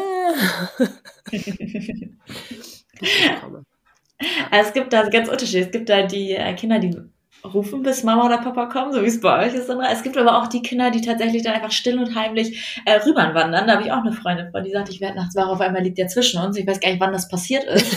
Ähm, und ähm, ja, das, also sie ärgert sich, weil die haben auch ein zweites Kind und es wird dann immer wach morgens, wenn er dann auch wach ist und sagt, ach ey, wenn ich es mitkriegen würde, würde ich ihn ja wenigstens noch zurückbringen. Er sagt ja gar nichts, wenn ich ihn zurückbringe, aber ich kriege es nicht mit. Auf einmal habe ich eine Hand im Gesicht und dann weiß ich Bescheid, der Kleine liegt im Bett. Aber witzig, ne? Also ich glaube, ich würde mich auch auf den Tod erschrecken, wenn auf einmal jemand neben mir stehen würde im Schlaf. Also die, die, ja. die laufen ja auch so leise, ne? Den kriegst du ja vielleicht im Zweifel noch nicht mal mit. Hm, herrlich. Ja, witzig. Ja. Aber mit zwei Kindern ist, glaube ich, eh die Welt eine ganz andere. Ja, auch so also mit Eifersucht und so, ne? Ja, da kommen wir. Also was, was ist denn da so? Kam jetzt auch ganz oft, ne? Habe ich so oft gelesen, zweite Kind ist unterwegs, äh, mhm. Erste schläft noch im, noch im Familienbett. Ähm, gut, jetzt hat ja nicht jeder sechs Meter Bett, ne? Wo dann halt irgendwie alle noch reinpassen. Soll jetzt ausziehen, Platz fürs nächste Kind machen. Das ist so witzig, sagt immer ein Freund von uns, die sind vier Kinder, vier oder fünf. Und immer wenn das Neue kam, musste das, musste das Jüngere wieder ausziehen. War für die aber so völlig, so völlig klar. Ähm, aber äh, ich kann mir das ganz schön viel vorstellen. Also wenn irgendwie ist ja ohnehin schon Mamas Nähe, Mamas und Papas Nähe muss geteilt werden. Und, und dann soll es halt auch noch wenn du das so gewohnt bist, aus dem Familienbett ausziehen, wo du ja diese Nähe die ganze Nacht gewohnt bist, mhm. also so mhm. aus Kindessicht kann ich mir das sehr, sehr schwer vorstellen. Ich finde das ganz schön viel mit einmal. Mhm. Also ähm, wenn Eltern zu mir sagen, wir würden gerne das Familienbett ändern, bevor das zweite Kind kommt, manche möchten es ja auch beibehalten und dann schlafen, haben sie halt ein großes Bett, wo genug Platz ist, aber wenn sie sagen, hey, ich würde das jetzt ändern, weil ich bin gerade schwanger und ähm, irgendwie ist das nicht so der richtige Weg und wenn das Baby kommt, dann würde ich tatsächlich immer vorher anfangen, also anfangen, bevor das Baby mhm. auf der Welt ist, dass es wirklich nicht so ist, so hey, mein Geschwisterchen ist da und auf einmal muss ich hier ausziehen und äh, bin vielleicht nicht mehr in Anführungszeichen willkommen im Elternbett, sondern dann wirklich auch schon ein paar Monate vorher anfangen, so langsam daran ranzutasten. Und da vielleicht als Tipp, Kinder, die lange im Familienbett geschlafen haben, die finden selten den Weg wieder ins Gitterbett zurück. Also ähm, die brauchen dann wirklich ein weiterführendes Bett, egal ob Hausbett, Floorbett, was weiß ich, da gibt es ja so viele Unterschiede. Am besten halt mit ähm, Rausfallschutz, also dass sie wirklich nicht rausfallen können mhm. in den ersten drei, vier Jahren, aber ähm, ja, das ist es gibt ja diese Montessori angelegten genau. Betten, die so mhm. flach sind, wo eigentlich nur die Matratze auf dem Boden liegt. Genau, das sind diese Floorbetten quasi. Mhm. Da gibt's ja so viele verschiedene und ähm, aber wirklich, die finden halt kaum den Weg wieder zurück ins Gitterbett. Also wer lange in Familie, die kennen ja das offene Freie. Und dann würde ich wirklich, ähm, wenn Eltern sich in dem, ich nenne es mal Bedürfnistisch, wenn wir uns an den Tisch setzen und gucken, was sind unsere ganzen Bedürfnisse, wo wollen wir hin und beide Eltern sagen, hey, guck mal, wenn das Kleine da ist, dann können wir uns das so nicht vorstellen. Ähm, dann geht das an, aber dann ein paar Monate eher und dann fängt langsam an, die gleiche Schlafsituation vielleicht im ähm, Hausbett, Floorbett, was weiß ich, also in dem weiterführenden Bett zu machen, sodass das Kind diese vertraute Einschlafsituation eben genau da hat, wenn das möglich ist. Und äh, wenn das dann gut klappt, dann eben so den Schritt ins eigene Zimmer, ins ähm, weiterführende Bett zu gehen oder vielleicht steht das weiterführende Bett auch im Elternschlafzimmer, das kann ja ganz mhm. unterschiedlich sein. Ja. ja, super spannend. Wir das haben ja auch... Ähm, ja, Sandra, sag du erstmal. Nee, sag du. Nein, sag, sag du. Ich sag noch was. Pass mal auf. Ja. wenn zwei sich streiten. Ähm, ich habe ganz oft in den Beratungsgesprächen die Frage von den Eltern oder Frage gar nicht so, sondern die Sorge, dass die älteren Geschwisterkinder, die im Familienbett schlafen, sich von dem Baby stören lassen. Also dass die dann vielleicht noch häufiger wach werden oder ähm, ja, dass der Schlaf ruhiger wird von den Großen. Das ist tatsächlich selten der Fall. Also die ignorieren das ganz gekonnt. Ne? Ähm, die großen Kinder ignorieren das Weinen der Kleinen einfach komplett oder in sehr vielen Fällen. Ja, da ist die Sorge sehr unbegründet. Weil das war in der Tat auch ähm, eine Frage, die kam, ähm, mhm. wenn zwei Kinder unterschiedlichen Alters in einem Zimmer schlafen sollen. Mhm. Und wie das funktioniert. Und da habe ich schon ein paar Mal gehört, also eigentlich fand ich das total süß und mega herzerwärmend, dass dann, die hatten dann halt auch so ein so ein Hausbett, wo du halt das, das untere halt auch rausschieben konntest. Also das heißt, dass sie halt irgendwie zusammengeschlafen haben. Mhm. Und dann ist das Größere, wenn das Kleinere wach geworden ist, zum Kuscheln zum Kleineren gegangen. Nein. Also das heißt, die haben halt Gottchen. einfach sich gegenseitig die Nähe nachts gegeben und Mama und Papa waren raus. Das kann super klappen. Also ein Geschwisterzimmer oder ein Geschwisterbett kann so gut klappen, wenn das halt für alle ähm, ein Schritt ist. Und ja, spricht überhaupt nichts dagegen. Ja, fand ich, fand ich so süß, einfach diese Vorstellung, ne? Ach Gott, ja. Oh Gott, da möchte das ich jetzt direkt ein zweites, schade. Also, ich, ich möchte, ich möchte den, deine Illusion nicht nehmen. Das funktioniert nicht von Beginn an, ne? Wie? Du meinst, Mal Malina kann sich nicht durchgehend um das zweite Kind kümmern? Nee, mit dem Stillen wird, glaube ich, auch schwierig. Ach, Mist. Musst du wohl doch noch mehr, wenn du schläfst.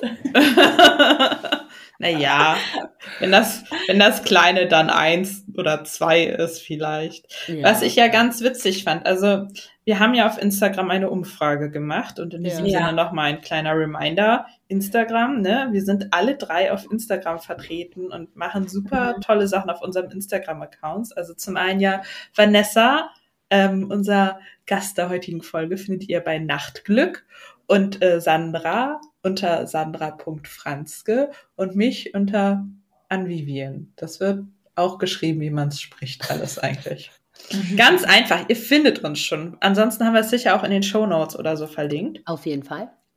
Und ähm, also am Ende muss ich nochmal den witzigsten Konter der Welt vorlesen auf Leute, die Familienbett doof finden. Aber wir kommen erstmal zu der Statistik ein bisschen, weil ähm, es haben auch knapp 10.000 Leute mitgemacht in der Umfrage. Ich würde also mal behaupten, es ist statistisch halbwegs irgendwie ähm, aussagekräftig. Und da ist es echt so gewesen, dass sich Team Familienbett und Team Kinderzimmer sehr ausgewogen hält, ne? Weil Familienbett sind 36 Prozent und Kinderzimmer sind 39 Prozent. Allerdings bei 6,5 Prozent schlafen jetzt die Eltern auch oder ein Teil der Eltern mit im Kinderzimmer und ähm, bei knapp 19 Prozent steht das Kinderbett einfach im Elternschlafzimmer. Ja, aber das ist tatsächlich ich, gar nicht so selten. Ja, glaube ich. Mhm. Ja, das hatten wir ja auch eine Zeit lang, ne? Aber ich glaube, es ist halt, ich finde, was die Umfrage halt zeigt, ist, dass es halt so individuell ist. Und manchmal hat man ja so das Gefühl, dass ein Modell so wahnsinnig im Vormarsch ist. Aber wenn mhm. man es so doch sieht, sieht man es, dass es halt eigentlich extrem ausgewogen ist. Ja, total. Ich, finde zum Beispiel, ähm, also bei mir im Kanal dreht sich hauptsächlich alles um den Babyschlaf und wenn ich da mal eine Umfrage mache oder ähm, sonstiges, dann ist ganz, ganz häufig, dass ich so, wie du schon sagst eigentlich, irgendwie, dass sich das so ein bisschen spaltet. Die einen würden gerne Familienbett, aber die Kinder sind gar nicht der Typ dafür. Oder ein Elternteil sagt, boah, ich kann einfach nicht schlafen, wenn hier jemand zwischen uns liegt. Ähm, das ist genauso legitim wie andersrum, wenn die Eltern sagen, wir sind eigentlich nicht Typ Familienbett, unser Kind schläft aber nur hier, das klappt auch. Oder ähm, man ist total Typ Familienbett und das klappt. Also ich finde immer, ähm, ja, wie du schon vorhin sagte, oder ganz am Anfang mal gesagt hast, Sandra, man geht mit so einer Einstellung da rein, das kommt eh komplett anders. Und äh, das kann sich eben auch von Kind zu Kind ganz anders entwickeln. Ja. Also das ist ähm, so unterschiedlich. Ich glaube, man muss halt einfach teilweise auch einfach ein bisschen annehmen, wie es halt auch ist.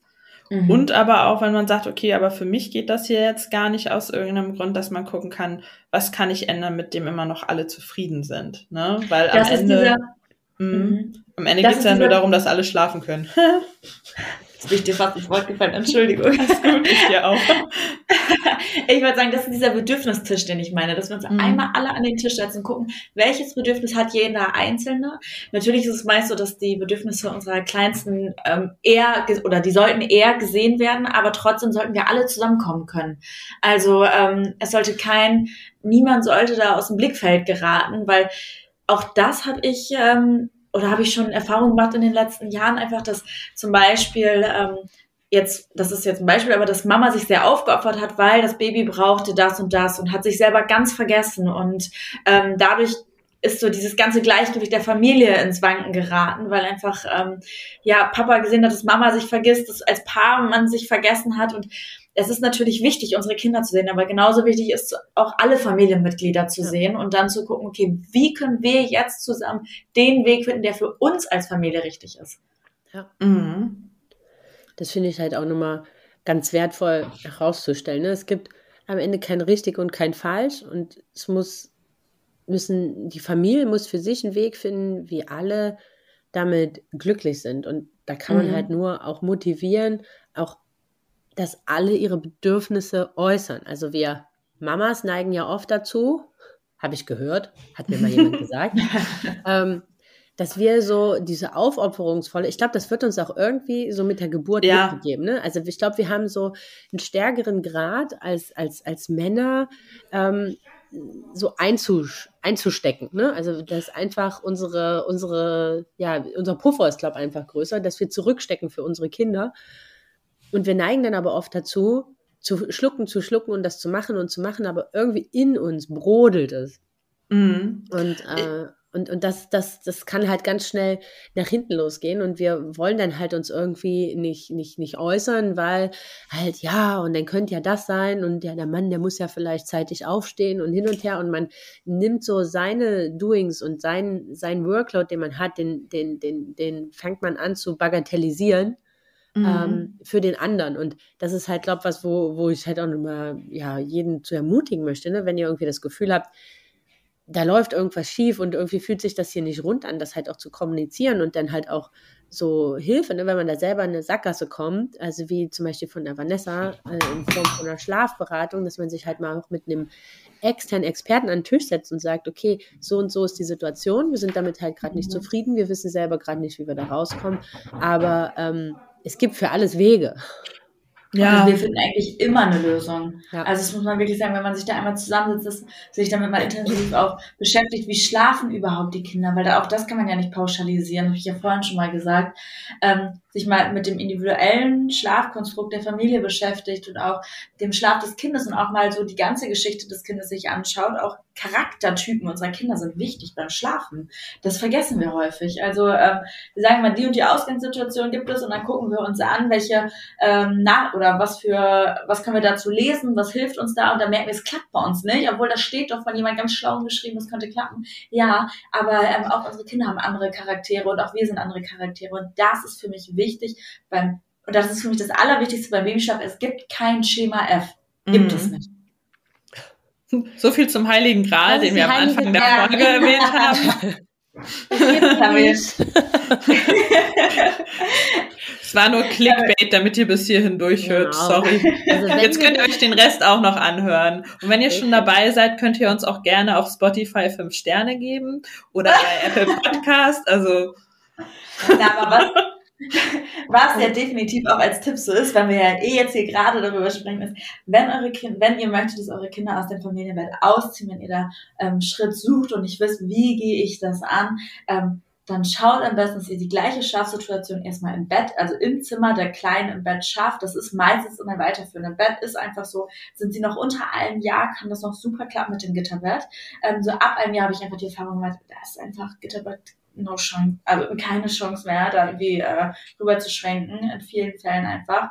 Ähm, dann schafft die gleiche Einschaltsituation, nimmt euch Zeit, denkt nicht, das klappt von heute auf morgen, sondern es kann von jetzt auf gleich klappen, es kann sich aber auch einfach mal ein paar Tage hinziehen und es darf sich auch gerne einspielen. Und dann kann man gucken, hey, kommt mein Kind nachts noch rüber? Ist das für mich in Ordnung? Ähm, wenn ja, dann lasst es gerne so stehen. Wenn nein, dann guckt, dass ihr euer Kind zurückbringt oder schaut, ist es vielleicht auch so, weil es neben mir einschläft ähm, und sich einfach wundert, dass ich nicht da bin und dann einfach zu mir möchte, weiter schlafen möchte. Wie kann ich da einfach einen Weg finden?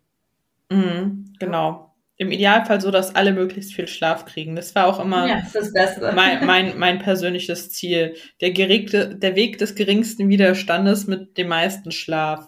Ja. Ist ja auch, auch so witzig, auch mit den ins Bett geht Zeiten, ne? Bei mir auch immer so, hm, dein Kind geht ja sehr spät ins Bett, dies, das, Ananas. Ja, mein Kind pennt auch bis 19 Uhr. Ja, also dann darf es auch spät ins Bett gehen irgendwie. Und man, es geht ja nur darum, dass das für mich passt, so. Und ich bin ja selber eine Eule und bleib gerne bis zwei, drei Uhr morgens wach. dann, dann passt das zu mir in meinem Leben sehr gut. Und wenn die dann in die Kita geht, bis dann groovt sich das, das eh alles alleine. immer noch mal ein, so, ne? Und ändert sich das alles von ganz alleine. Also da muss man noch nicht mit Druck bei vier, fünf Monate alten Babys sagen, nee, du musst jetzt aber um 18 Uhr ins Bett, weil das ist so. Ja. Ja, bin ich bei dir. Weiß ich. Definitiv. Okay, ich habe jetzt auch das auf das äh, auf das Ja von der Expertin, wenn sie jetzt gesagt hat, nee, also das geht gar nicht.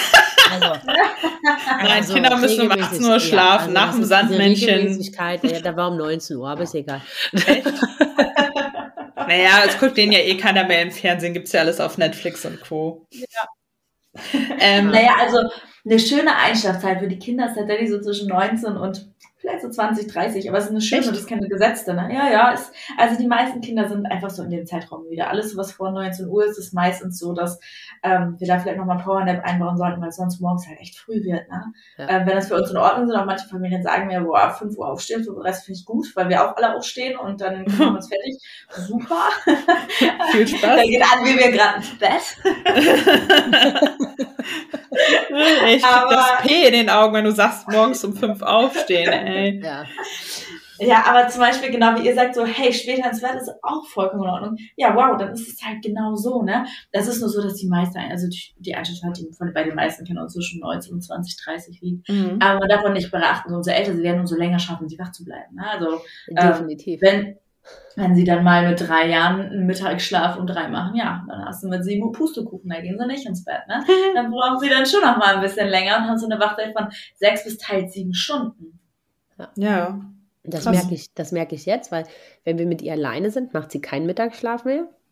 Mhm. Und dann ist halt so, um 19 Uhr ins Bett gehen, also 19 Uhr langsam anfangen, dass sie so um 8 schläft. Top, funktioniert. Aber mhm. wenn sie in, in, der, in der Kita ist, machen die ja noch Mittagsschlaf und dann macht sie halt, also warum auch immer sie da, aber wahrscheinlich so Gruppenzwang. ähm, aber das hat halt auch zur Folge, dass äh, ich vor um halb zehn keine Chance. No chance. Ja. Und das ist halt, da bin ich jetzt auch nicht, also muss ich ganz ehrlich sagen, ne, dann ist mir die Variante ohne Mittagsschlaf lieber, als wenn man dann halt, also wir sind jetzt alle selbstständig, ne? Als mhm. wenn du dann um halb zehn, um zehn aus dem Schlafzimmer kommst und dir so denkst, ja, warte mal, da waren noch drei E-Mails, da war noch das. Ähm, eigentlich wollte ich noch äh, nach Flügen für einen Urlaub gucken. Und, äh, gegessen habe ich auch noch nicht. Danke. Ja. Und ach so, ja Mist, ja, die braucht ja noch eine neue Matschhose jetzt, weil die gefütterte, die wird jetzt langsam zu warm. Und du denkst dir so, ja, guckst Schön. auf den Tacho und denkst dir so, eigentlich könnte ich jetzt direkt auch ins Bett gehen. Apropos ins Bett gehen, da kommen wir wieder zu einer kleinen Statistik, die wir ja bei der Umfrage gemacht haben. Es ist bei fast 45 Prozent echt fast immer die Mama, die ins Bett bringt, ne? Mhm. Ähm, nur bei knapp 8 Prozent fast immer der Papa. Ähm, bei knapp 37 Prozent klappt es bei beiden gut. Und bei 11 Prozent war es früher nur die Mama, aber jetzt immerhin beide. Ja, voll gut. Ja, finde ich aber auch. Also also ich hätte fast gedacht, dass Team nur Mama fast noch größer ist, aber gut ist ja schon fast die Hälfte. Ja, bei den einen, bei den einen ist es ja immer noch früher nur Mama, jetzt beide, dann bist du auch bei locker über 50 Prozent. Ja. Allerdings finde ich auch cool, dass es bei, wie schon gesagt, knapp 8 Prozent fast immer nur der Papa ist, ne? Boah, da spricht bei mir der Neid. Ich wollte gerade sagen. kommt noch, Sandra, kommt noch. Meinst du? Meinst du? Ja, ja, ja, meistens Aber, ist das tatsächlich so. Ja. Es ist auch eigentlich so beim Babyschlaf, dass, ähm, dass wenn wir zum Beispiel große Entwicklungssprünge haben, wie Krabbeln, Laufen, Reden, Verstehen, also wirklich so meist neun Monate um den ersten Geburtstag mit eineinhalb, dann bevorzugen sie noch mal mehr ein Elternteil und meistens sind das wir Mamas einfach in vielen Fällen. Danke. Ähm, oder Papas. ich wollte dir da jetzt nicht so nahe treten. Aber, okay. ähm, ach je. nee, ähm, also meistens ist es tatsächlich so, dass dann nochmal ein Elternteil nochmal mehr bevorzugt wird, weil einfach mit jedem Entwicklungsschritt nochmal so ein bisschen die Welt der Kleinen so ein bisschen ja, ins Wanken kommt. Ähm, sie lernen viel dazu, es ändert sich super viel, es stellt sich viel auf den Kopf für sie und dann ist das einfach, ähm, ja, für sie nochmal so ein so ein Punkt, wo sie zu einem Elternteil nochmal ja, mehr Bezug suchen, um da vielleicht nochmal mehr kurz Halt zu haben, damit das verarbeiten zu können. Ähm, ja, und dann geht's meistens wieder in, in die normalen Bahnen zurück, sag ich mal in Anführungszeichen. Deswegen ist das ganz typisch, dass es auch phasenweise nochmal vorkommt. Mhm. Und Vanessa, wann schlafen mhm. die eigentlich durch? Ach ja. also, durchschlafen. Auch so ein Ziel. okay, also durchschlafen tut eigentlich in der Regel gar kein Mensch, weil wir zyklisch schlafen. Also wir ähm, wachen auch öfter mal auf. Ähm, aber das ist halt so ein bisschen von allen Faktoren abhängig. ähm, durchaus gibt es Kinder, die auch schon relativ früh durchschlafen und auch Was, ähm, viele. was, was ist denn überhaupt durchschlafen? Also, Mhm. Äh, von Durchschlafen, also es ist immer alters, altersmäßig abzusehen. Wie alt sind sie, wie viele Stunden schlafen sie am Stück? Aber das sind wir wieder beim Schema F, von dem ich ja nicht so ein Freund bin. Ne? Aber ähm, so vom, vom Schema F zu sehen, ist es äh, so, dass bei den Kleinkindern oder bei den Kleinsten in den ersten Monaten von fünf Stunden die Rede ist, dann schon von Durchschlafen. Ähm, aber Schema F haben wir schon thematisiert hier, ne? ähm, aber generell ist es so, dass wenn jetzt ein Kind, sag ich mal, jede Stunde wach wird oder alle eineinhalb Stunden wach wird und ähm, schon so eineinhalb, zwei ist, dann ist die Frage, ob, ähm, ob das immer wirklich so das Bedürfnis ist, dass unser Kind da vielleicht gerade Hunger hat. Äh, kann durchaus sein, aber ist es wirklich das oder möchte unser Kind da vielleicht auch einfach, ähm, ist es so dieses Bedürfnis nach Nähe und Sicherheit? Auch mal. Mhm. Ähm, aber es gibt durchaus Kinder, die schon mit einem halben Jahr durchschlafen, seltener der Fall. Aber es gibt ähm, die Vielzahl der Kinder so aus Erfahrung, die pendelt sich nachher so um den ersten Geburtstag rein ein. So erster eineinhalb, ne, dass da so ähm, die Kinder schon längere Phasen am Stück dann auch einfach schaffen zu schlafen. Und, und wann, wann, wann gibt man nachts keine Flasche mehr oder stillt nicht mehr? Ja, da ähm, das, das ist schwierig zu sagen. Manche, die viele Kinder schaffen es tatsächlich schon so, vielleicht so um den ersten Geburtstag. Mhm. Ähm, sollte aber kein Erziehungsziel sein, mhm. ähm, sondern manche, also einige haben es auch noch weit darüber hinaus, ne? Ja. Also, Vivian, wenn es dich beruhigt oder auch. Wie ist es denn bei euch? Was ist denn, was ist denn das Gegenteil von beruhigen? Aufregen? Weiß ich nicht. Naja, also ähm, äh, wir waren, also wir haben ja irgendwann von Prä dann halt auf Wasser umgestellt. Mhm. Also haben halt einfach immer weniger Pulver da reingemacht und irgendwann nur noch warmes Wasser. Ähm, das ging? das ging, naja, das ging. Also so sukzessive, die Milch wurde halt einfach immer dünner und irgendwann war halt auch so eine ganze Flasche nur noch ähm, ein so ein Löffel und dann warmes Wasser und dann haben wir die Wassermengen reduziert, damit du halt nicht mehr die Windel wechseln musst. Mhm. Das war jetzt ja, finde ich ja auch immer noch so ein, äh, so ein Thema. Mhm. Und ähm, aber dann hat sie es eine ganze Weile gar nicht gebraucht. Also wenn sie gute Nächte hat und sehr ruhig schläft, äh, dann nutzt, nimmt sie die gar nicht. Aber ist immer noch, dass sie manchmal nachts dann halt äh, Mama warmer Tee, also ist dann einfach Wasser, äh, eine Flasche mit warmem Wasser ähm, dass sie das halt noch haben will. Ich glaube aber auch, dass sie gar keinen Durst hat, weil das kann halt sein, dass sie halt eine anderthalb Stunden später wieder aufwacht, dann halt nach mir schreit und das wieder. Ich glaube, für sie ist das immer noch so ein Beruhigungssaugen. Mhm. Das zum Beispiel, Sandra, kann dann eine Schlafbrücke sein, also so wie du das da berichtest. Es kann zum Beispiel sein, dass wenn du sagst, ich glaube, sie hat gar keinen Durst und da sind wir Eltern immer genau beim Blick, also wir haben da einfach den direkten Kontakt zu unseren Kindern, haben das besser im Blick. Wenn du sagst, ich glaube, das ist kein Durst und sie wacht einfach so auf, dann ist das zum Beispiel so eine Schlafbrücke äh, eventuell, also dass sie halt wach wird und ähm, das Wasser oder dieses Trinken ihr hilft, um wieder einzuschlafen. Ja.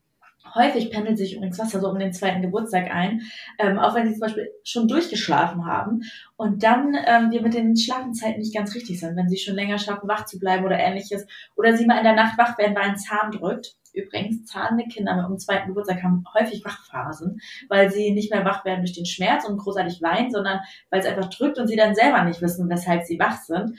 Und wir dann reinkommen und ganz schnell fragen, ja, was hast du denn? Und dann das Erste, was ihnen einfällt, dann ist zum Beispiel, oh, ähm, ich äh, muss auf Toilette oder ich habe Durst. Ja. und so pendelt sich häufig dann auch Wasser ein um den zweiten Geburtstag, äh, wo wir gerade eben beim Thema Wasser sind. Ach, Aber das, das kann zum Beispiel eine Schlafbrücke sein. Es kann gut durchaus sein, dass wenn du heute Nacht oder ähm, morgen, wann auch immer sie dir dann zum Beispiel Wasser einforderst, du einfach hingehst und sagst, oh, ich habe gerade kein Wasser da, komm, ich kuschel dich mal und ihr das genauso reicht. Hm. also ist jetzt nicht so, als ob ich das schon probiert hätte. Ja, okay. Mhm. Ähm, also sie, ja, im Widerstand Kusch ist sie sehr gut. Kuscheln ist nicht genug. Mama. Das ist dann schon sehr, ja, sehr vehement. Ja. Also manchmal mache ich das dann, weil, weil halt einfach, wenn es dann die zweite oder dritte Flasche ist, weil ich halt einfach keinen Bock habe, noch die Windel zu wechseln. Ja. Ähm, mhm. Und ich halt sonst weiß, dass die Windel das halt einfach nicht hält. Äh, aber da ist schon, brauchst du, ja, kann halt schon sein, dass wieder richtig schmutzig wird. Und dann kriegst du sie wieder in den Schlaf, ohne, ohne Wasser. Ja, ja. Also dauert ja. dann halt, ne? Weil dann ist sie halt natürlich, hat sich ja mhm. einmal richtig aufgeregt. Und ähm, dann schläft sie halt auch meistens nur auf mir, also dann krabbelt sie halt auf meinem Bauch. Mhm. Aber, also sie ist halt nachts schon sehr, obwohl sie tagsüber so selbstbewusst ist und so dieses, nein, ich alleine, Mama nicht. Das kennen wir alle. ähm, ist sie halt nachts doch noch sehr, also sucht sie sehr, sehr viel Nähe. Ja. Naja, das zeigt dir ja aber, dass sie auch zum Beispiel ohne Wasser wieder einschlafen kann. Das ist vermutlich nur, wenn wir so ein bisschen mal ähm, den kleinen Knutschkeks verstehen wollen, dann ist das für sie wahrscheinlich auch einfach schwierig, dass ähm, mal wird sie wach, bekommt sie die Wasserflasche und mal sagt Mama einfach nee. Ja, das. Und das dann so zu verstehen, wieso darf ich mal die Wasserflasche, wenn ich wach werde, weil sie hilft mir wieder einzuschlafen und mal nicht, ähm, ist zum Beispiel noch einfach mal schwer, so aus Kinderaugen zu verstehen. Dann wäre es einfacher, wenn du dann zum Beispiel sagst, so, äh, oder da so, so eine klarere Linie einfach fährst, so eine Linie, du sagst so, hey, und jetzt hast du schon eine bekommen und jetzt komm auf mich drauf, ich weiß, das hilft dir, ähm, dann kuscheln wir, dass sie sich da so ein bisschen, also dass es für sie so ein bisschen verständlicher ist. ja, Mhm. das stimmt natürlich. Ich habe ja auch was ganz Banales letztens festgestellt. Jetzt lachen mich wahrscheinlich die Hälfte der Leute aus. Aber es hilft, zumindest bei uns auch jetzt inzwischen erstaunlich oft, wenn ich einfach erkläre, was Sache ist in möglichst einfachen Worten, anstatt einfach zu machen. Das, also, das kann man sich auch denken, aber am Anfang kannst du dein Kind ja voll labern, wie du möchtest. Das ist dem total egal. Ja, Ähm, ändert sich ja irgendwann. aber jetzt ist es immer so, dass ich dann, wenn ich sage, ja, wir machen jetzt erst das und dann darfst du auch das, dann versteht sie das und sagt so, okay, dann mache ich das jetzt nicht. Oder wenn ich sage, Mama, kommt gleich, ich muss nur noch deine Flasche machen, ich bin gleich wieder da, das geht ganz schnell, dann ist es okay, ich warte, aber auch nur ganz kurz. Aber So, Das zum Beispiel finde ich voll spannend, weil du gibst ihr diese Rückmeldung, ich habe dein Bedürfnis gesehen, ich reagiere darauf, mache aber eben noch etwas an, also ich komme, sie, sie fühlt sich gesehen und äh, weiß, dass du reagierst. Du gibst ihr also das Signal, ähm, eben du reagierst darauf und kannst deswegen noch eben kurz was anderes machen. Und das wollen Aber sie. Sie wollen einmal das? gesehen und verstanden werden. ja, aber ähm, funktioniert das, ist, bei dir? Also ich, ich mache das auch, ne? Mhm. Aber, also das ist, ich könnte das auch der Wand erzählen. Ja, Also, das ist immer von Alter zu Alter abhängig, muss ich mal eben sagen. Ne? Also ähm, manchmal ist auch Schweigen Gold, sag ich mal so. Ähm, also umso älter wir werden, umso mehr wir in diese, ja, umso mehr wir in die Autonomiephase kommen, ist es einfacher manchmal zu sagen, so ey, ein klares Statement, so hey, ich komme sofort. Und wenn sie dann ganz viel nachfragen, vielleicht es einfach kurz so stehen zu lassen und dann auch zu kommen, äh, wenn man dann was erledigt hat. Ähm, manchmal hilft es aber auch in diesen ganz einfachen Worten etwas zu erklären. Das ist so ein bisschen. Also meine Kleine ist ja noch ein bisschen jünger, die ist jetzt anderthalb und ein bisschen, haha, keine Ahnung wie viele Monate, das müsste ich wieder nachrechnen. Mir ja. Ähm, so, so viel Zeit haben wir in diesem Podcast nicht mehr, dass ich das noch mache. ähm, und das hat also weniger in Bezug auf Babyschlaf, aber so auf so einfache Sachen, so Papa geht nur kurz raus, Papa ist gleich wieder da, so lange spielen wir hier, so das versteht sie. Oder wenn ich sage, wenn du ihr einfach so durchs Gesicht wischst, dann weint sie. Wenn du aber sagst, ich mache das jetzt ganz kurz und vorsichtig, weil du hast Dreck in deinem Gesicht, dann ist sie, wenn, dann gibt sie kurz so ihr Gesicht her, zwar auch nur für zwei Sekunden, aber diese zwei Sekunden waren dann okay. Also so ganz, ganz kurze und einfache Sachen sind oft in Ordnung. Und sie kann ja noch keine Widerworte geben. Dafür ist ihr Wortschatz mit wow, wow, bitte danke, Mama, Papa nicht groß genug. Ja, dann fangen die nämlich an zu äh, verhandeln. Und ich habe mich jetzt schon oft gefragt, oh mein Gott, ich sitze hier mit einer zweieinhalbjährigen und führe Verhandlungen. Was mache ich bitte in sechs, sieben, acht Jahren? Wenn das so weitergeht, dann ist die mir argumentativ schon mit acht Jahren überlegen. Ja, das glaube ich. Ah, krass. Ja, Weißt du, was mein Papa da immer gesagt hat? Äh, mein Papa hat es, ich glaube, oh, das wird er immer noch zu mir sagen, wenn ich mit ihm diskutiere. Ich glaube, das hört nie auf. Äh, da hat er immer zu mir gesagt, weißt du was, Vanessa? Ähm, ich diskutiere nicht mit dir, weil gewinnen kann ich nicht, verlieren will ich nicht und für ein Unentschieden lohnt es sich hier gerade nicht. Und dann geht er einfach. Also, der geht dann einfach und lässt es so stehen. Das wurmt mich jedes Mal unfassbar. das verstehe ich. Verstehe. Ja. Ja, krass. Ja. Na gut. Also ich glaube, wir kommen auch langsam so ein bisschen zu Ende der Folge, aber ich möchte euch noch einmal diesen unfassbar witzigen Konter vorlesen, die mir eine Followerin Mhm. geschrieben hat, ähm, auf das Antwort Familienbett, ne? Weil die haben Ja. ähm, ich glaube, zwei Jungs und alle so, oh, die ziehen nie aus. Und ihr Konter ist dann, mein Mann freut sich schon auf die Freundinnen, die dann bald bei uns im Bett sind. und meint, die Gesichter sollte man mal sehen. Ja, das glaube ich. Glaube ich, in der Tat. Ich fand doch, ein, fand doch eins geil, äh, ja, unsere Tochter ist mit eins ausgezogen und mit zwei wieder eingezogen. ja, auch gut. Ich auch sehr schmunzeln. Ja, ja, Vanessa, an dich erstmal vielen, vielen lieben Dank äh, genau. für deine Zeit. Ich hoffe, ihr da draußen, ihr konntet äh, eine Menge mitnehmen und seid jetzt schlauer als vorher. Danke, dass ich dabei sein durfte. Ja, ja es hat gerne. viel Spaß gemacht. Und ähm, falls ihr es bis hierhin noch geschafft habt, durchzuhören, macht doch gerne auch noch eine kleine Insta-Story und zeigt, dass ihr unseren Podcast hört. Wir freuen uns immer sehr zu sehen, wann und wo ihr uns hört. Richtig. Ja, super und, gern. Und unter dem aktuellen Reel, was wir da zur Folge drehen, ähm, haut gern mal darunter raus, wie so bei euch aktueller Stand mit dem eigenen Bettchen ist oder ob ihr mhm. so absolut pro Familienbett seid und das absolut genießt oder ja, wieder so Stand der Dinge ist. Genau, in diesem Sinne, bis zum nächsten Mal. Bis zum nächsten Mal. Tschüss. Tschüss. Tschüss.